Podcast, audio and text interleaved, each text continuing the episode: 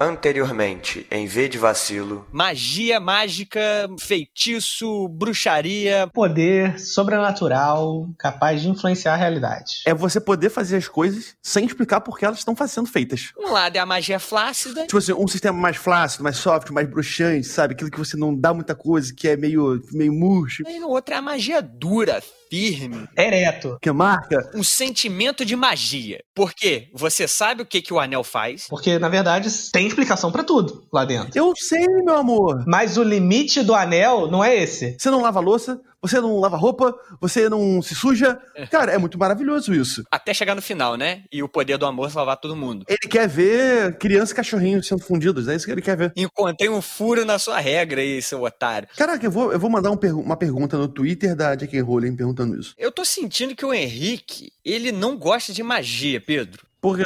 O seu cajado está quebrado.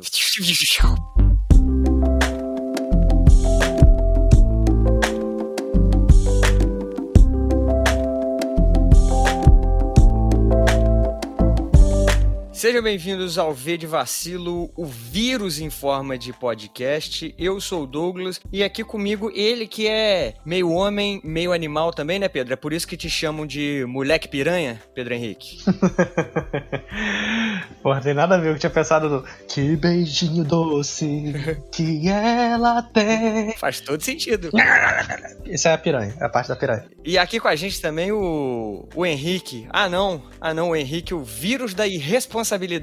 Ele pegou o vírus da irresponsabilidade e não compareceu aí, não assistiu a série, mas também não veio aqui brincar com a gente de fazer podcast. A vergonha está cravada aqui, imortalizada nesse episódio. O que, que você acha dessa atitude dele, Pedro? Já que ele não tá aqui pra se defender, a regra é que você pode falar mal, pode contar os podres, pode fazer tudo. De vez em quando, quando a pessoa está num relacionamento, ele fica mais indisponível. né? O cara desaparece. É engraçado, né, que a gente voltou com o podcast porque o Henrique tava muito responsável. E eu falei, ué, tem uma coisa errada. E agora ele tá voltando às raízes, né?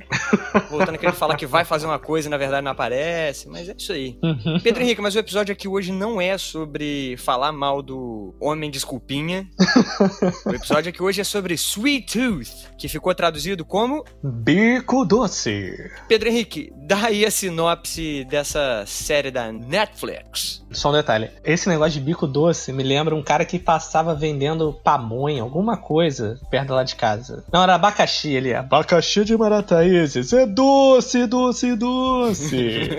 Mas então, Sweet Tooth conta a história de um mundo assolado por uma pandemia que está matando milhares de pessoas, quase milhões. E de repente, que até então a gente estava vivendo esse mundo, não tinha nenhuma fantasia nisso, começam a nascer crianças meio animais. Elas têm essa traços animalescos. São híbridos, como eles falam na série. O começo é meio que um- uma série documental, né, sobre a situação atual e depois vira ficção. É, tá, tá. eles soltam ali, o editor misturou os documentários atuais, assim. e a gente segue a história de Sweet Tooth, ou Gus, que é o personagem principal, um garoto que nasceu, assim, um dos primeiros híbridos, pelo que dá pra entender logo no início, e que foi criado pelo pai isolado, mas ele tem que fazer uma busca pelos Estados Unidos em busca de sua mãe. Algumas histórias começam no início. A nossa começa aqui. Douglas, o que, que você achou dessa sériezinha? Mais uma série de quadrinhos. Ao contrário do nosso amigo que não deve ser nomeado, nem tudo que vem de quadrinhos aí é super-herói, né? Sim. E se eu não soubesse, se eu não tivesse visto notícias, não saberia que era baseado em quadrinhos. Eu achei bem legal. o outro cara que também às vezes participa aqui, né? Que visita de vez em quando. Teria adorado se tivesse assistido, porque uma vibe que eu tive nessa série é que ela poderia ser um filme de criança pra fazer adulto chorar. Uhum. Então ela é meio fofinha, né? Porque, se eu entendo bem, os quadrinhos eram muito mais dark. O próprio Sweet Tooth é feio de cagar.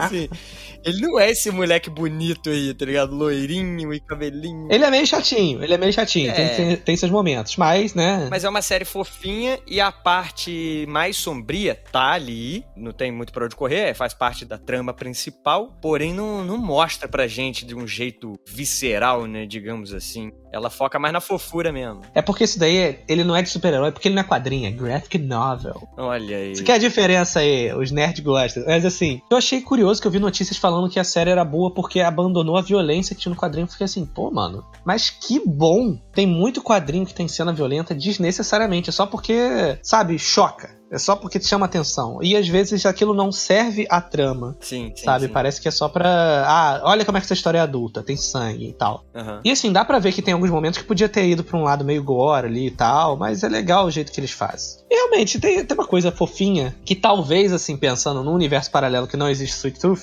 no futuro a Disney faça um filme que se passa num ano passado de 2020, onde teve uma pandemia, só que em vez de ter as pessoas que, sei lá, tomaram vacina, as pessoas são meio animais, entendeu? Achei que dá pra imaginar uma parada dessa, assim. É, esse lance de abandonar a violência aí, Hum, talvez pudesse ter dado uma chocadinha a mais. Não exagerar, entendeu? aham. Porque ficou meio escondido ali. Claro, você entende o que tá acontecendo e o que, que eles estão fazendo e por que, que o negócio é escrotíssimo, né? Mas eu acho que também não mostrou bastante, entendeu? Eu acho que um pouquinho mais, só pra dar uma chocadinha a mais, seria maneiro. Uhum. Mas eu concordo com esse fenômeno aí de tipo, vamos fazer uma coisa muito violenta para todo mundo ver, olha como nós somos sérios e tem violência. E, tipo, adolescente que gosta disso, tá ligado? The Boys é muito maneiro, meu. Melhor série, meu, de super-herói. Ah, o cara explodiu, colocou a bomba no cu do outro, meu. Ah, muito bom.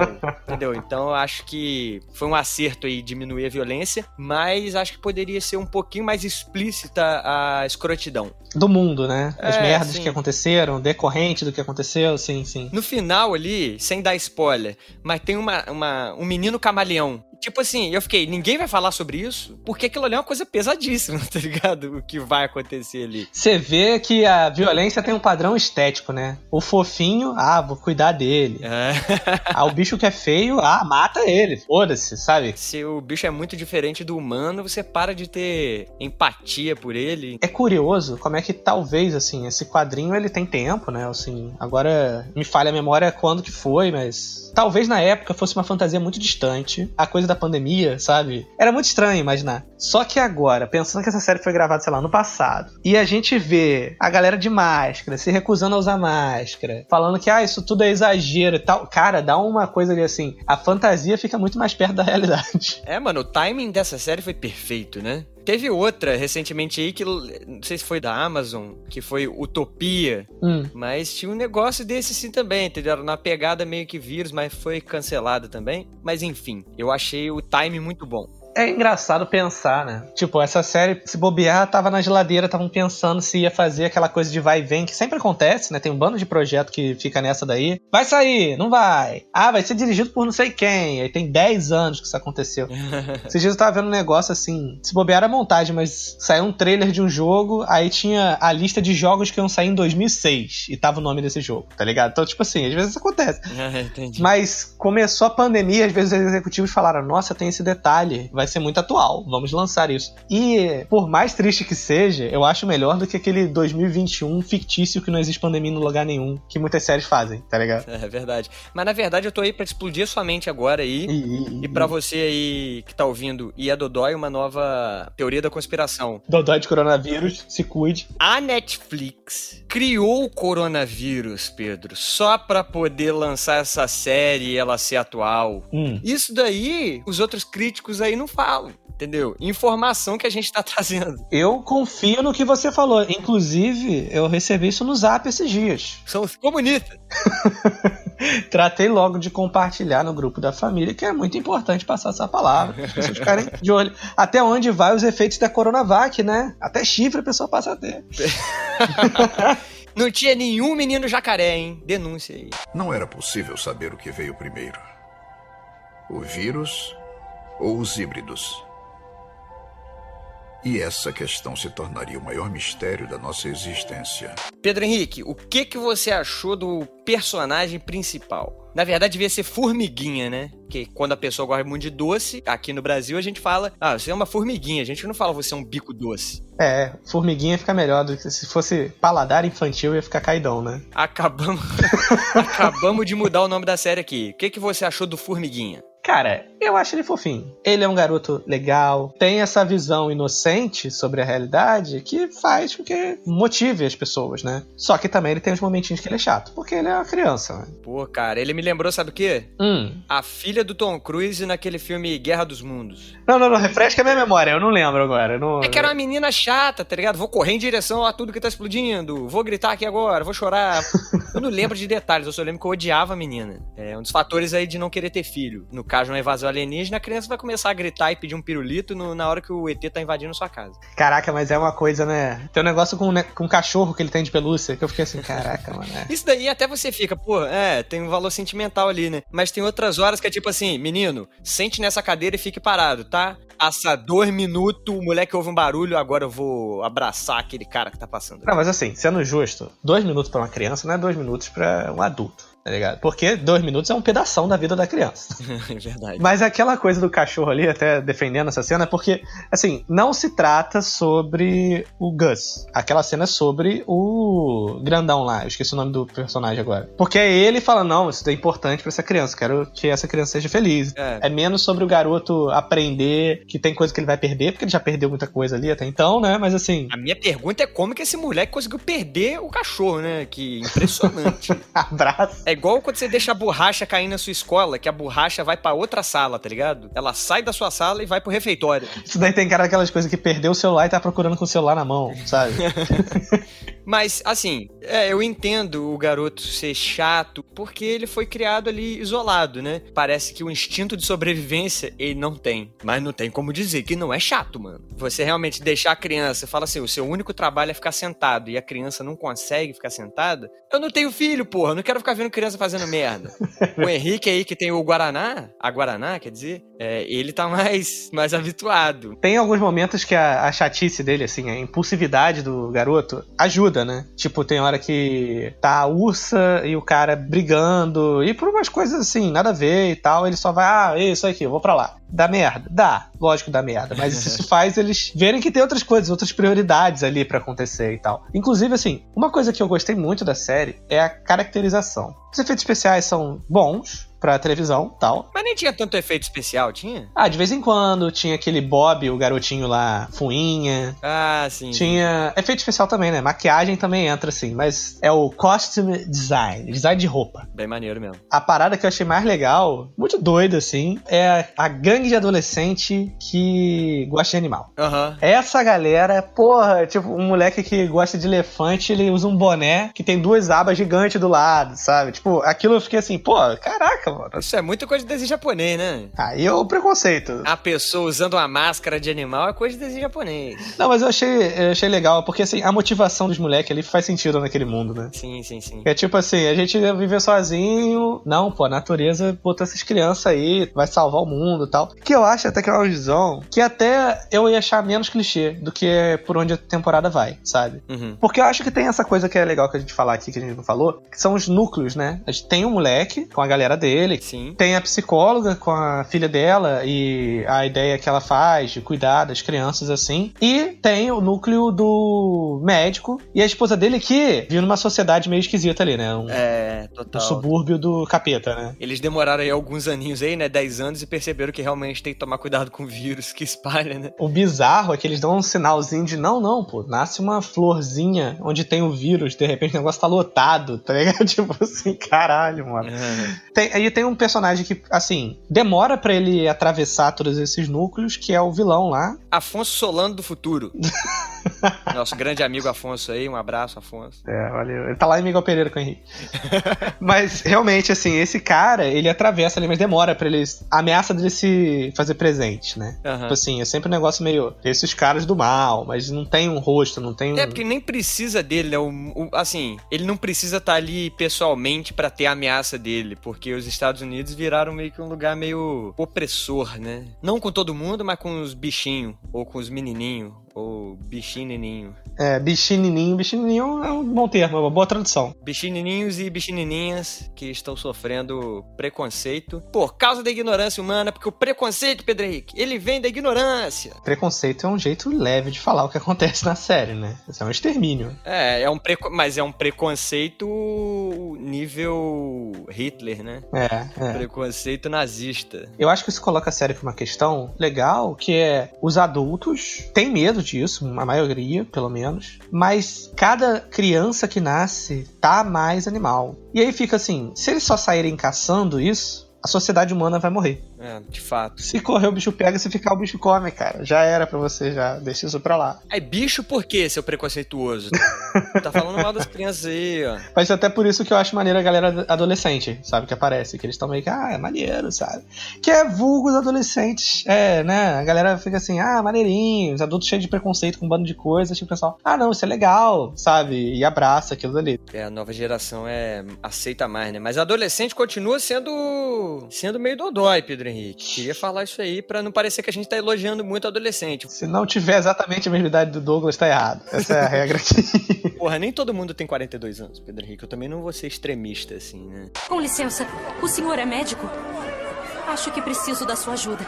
Mas vamos lá. Pedro Henrique, história. O que você achou da história, não dos personagens? O que você achou da trama? Eu vi muita gente comentando comigo, quem eu falei que eu assisti e tal, que gostou do início, mas foi cansando. Eu acho o contrário. O início eu tava, tipo assim, assistindo, comendo, mexendo no celular, tá ligado? E depois eu tava prestando mais atenção no final. Pode ser porque por acaso o nosso prazo para gravar o podcast tava chegando. Pode ser. Fica aí a possibilidade. Mas assim, eu tava achando mais interessante, porque eu acho que as respostas estavam deixando aquele mundo mais coeso para mim. Enquanto antes, que tava tudo muito assim, narrador, coisa fofinha, e os homens maus com arma, todo mundo branco praticamente, que, assim, é uma mensagem meio sutil ali, né, que eles estão passando. É... Ali tava muito, ah, genérico, legal, mas genérico. Aí depois eu, ah, tô achando maneiro e tal. Por aí, sabe? E você, Douglas? O que, que você achou da trama? Muito obrigado por perguntar, fico feliz por você ter dado prioridade para mim. Ah, é verdade, só tem eu aqui. Crie sua própria oportunidade de criticar o Henrique, né? Mas achei mediana, para falar a verdade. A série mediana. Não achei a série incrível. Achei que o timing dela foi muito bom. Uhum. Achei que ela tem um valor talvez educacional, porque tem muita gente que é. Não queria repetir essa palavra, mas tem muita gente que é dodói. E só quando ele vê uma coisa numa obra ficcional que ele acredita, que ele aprende. É, porque a, a metáfora tem essa função, né? A pessoa consegue tirar aquilo do contexto que tá vivendo e aí às vezes consegue compreender. É porque meio que isola, né? É, Olha aí, psicólogo, contribuição do psicólogo, pessoal. Valeu, galera. E achei a série bacana, o menino ali meio chato realmente, mas eu gostei dos coadjuvantes. Achei uma aventura divertida para toda a família, porque tiraram o gore. E espero a segunda temporada, achei, achei bacaninha. Achei bacaninha, mas não achei nada demais, pra ser bem sincero. Assim, não achei que série incrível. Uhum. Porque eu já sei que vírus espalha mesmo, então não teve o valor educacional para mim. Mas achei bacanuda. Bacanudinha. Bacana no bichinho. E quantos vacilos você dá, já que você. Acho que você tá mais ou menos aí no mesmo patamar que eu, de ter gostado da série? Acho que sim. Vamos ver. Vacilos. Início. Muito fábula. Achei meio. Ah, tá, o cara tá narrando. Não gostou da narração? É assim, eu entendo a vibe. A ideia é ser, ter essa cara de história infantil mesmo. Mas eu acho que no início eu não tava curtindo tanto. Uhum. Pra mim é um vacilo quando a parada não me prende a ponto de eu ficar mais tempo, acho que no celular do que assistindo, sabe? Aham. Outro vacilo é demorar pra engatar a trama, sabe? Uma temporada inteira pra juntar os núcleos é demais. Quanto tempo vai demorar pra ter outra temporada? Hoje em dia tá demorando dois anos, sabe? Esse moleque já vai estar tá com 1,80, né? Porra, é verdade, né? Porque nessas idades assim que a galera pega, assim, sei lá, o ator faz de conta que ele tem 12 anos e interpreta um de 10. Daqui a pouco ele vai ter 14, interpretar um de 11, não tem condição. O garoto vai estar cheio de espinha, com 1,90 de altura, 40 de braço. O maluco vai estar tá a cara do Vin Diesel, maluco. Não é que nem anime que tem que enrolar por causa do mangá, não. Isso daí já foi lançado. Segue o baile. Ah, verdade. Dois vacilos pra mim, assim. Eu acho que é uma coisa. É bom, sim, é legal. Só que né, tem aquele início, eu acho que realmente faz perder. Eu entendo o que as outras pessoas falaram, que foi meio que enchendo o saco. E eu acho que porque no início também não tava tão motivado. Depois, eu, ah, as coisas aqui andando. Tem uma inteligência ali da galera lidando com os problemas que eu acho legal. Uhum. E você, Douglas, quantos vacilos você dá pra Sweet Tooth? Então, né? Eu acho muito difícil dar vacilo pra coisas que eu gosteizinho. O lance do, da fábula aí não, não me irritou muito. O menino ser, ser irritante Pra mim poderia ser um vacilo, mas ao mesmo tempo tem uma explicação pra ele ser irritante, né? Uhum. Então eu vou copiar você no seu vacilo aí de demorar pros núcleos se unirem. História engatar mesmo, né? É, pra deixar aquela brechinha pra segunda temporada, né? Tem um finalzinho ali também que é bem um cliffhanger ali pra segunda temporada também, mas espero que a série não se estenda muito. Tipo, não sei muito bem pra onde que essa série vai, sabe? Porque em geral você vê o menino ali ele falando: "Tem que encontrar minha mãe". E aí você fala, porra, a série vai acabar quando? Quando ele encontrar a mãe dele? E eu acho muito perigoso que a série, você não sabe onde vai acabar. Tipo, é aquela série indefinida, né? Uhum. É igual The Walking Dead. The Walking Dead acaba quando, pô? Quando matarem todos os zumbis? É muito abstrato como vai ser o fim. E eu acho que essa série aí tem meio que isso. Você não entende muito qual que é o, a- o objetivo dos personagens, né? É, eu não sei. O do menino é encontrar a mãe. Mas e depois que ele encontrar? E acabou a série no momento que ele encontrou a mãe, sabe? Então isso daí é meio abstrato. Talvez seja um vacilo aí. Que é igual quando você tá fazendo o TCC e você tem que colocar lá o seu objetivo, metodologia e etc. Sim, sim. Eu não sei o objetivo dessa série, então eu vou dar um vacilo aí que eu não sei o objetivo, mas é fofinha. Se você em casa gosta de coisa fofinha, assista. Parece um filme da Disney, da Pixar aí, só que live action. Melhor ou pior que Senhor dos Anéis. Que... Caralho. Caralho, Senhor dos Anéis. Melhor ou pior do que Rei Leão, Henrique? Henrique não, caralho, tô sentindo falta, cara. Acabou o programa, acabou, acabou.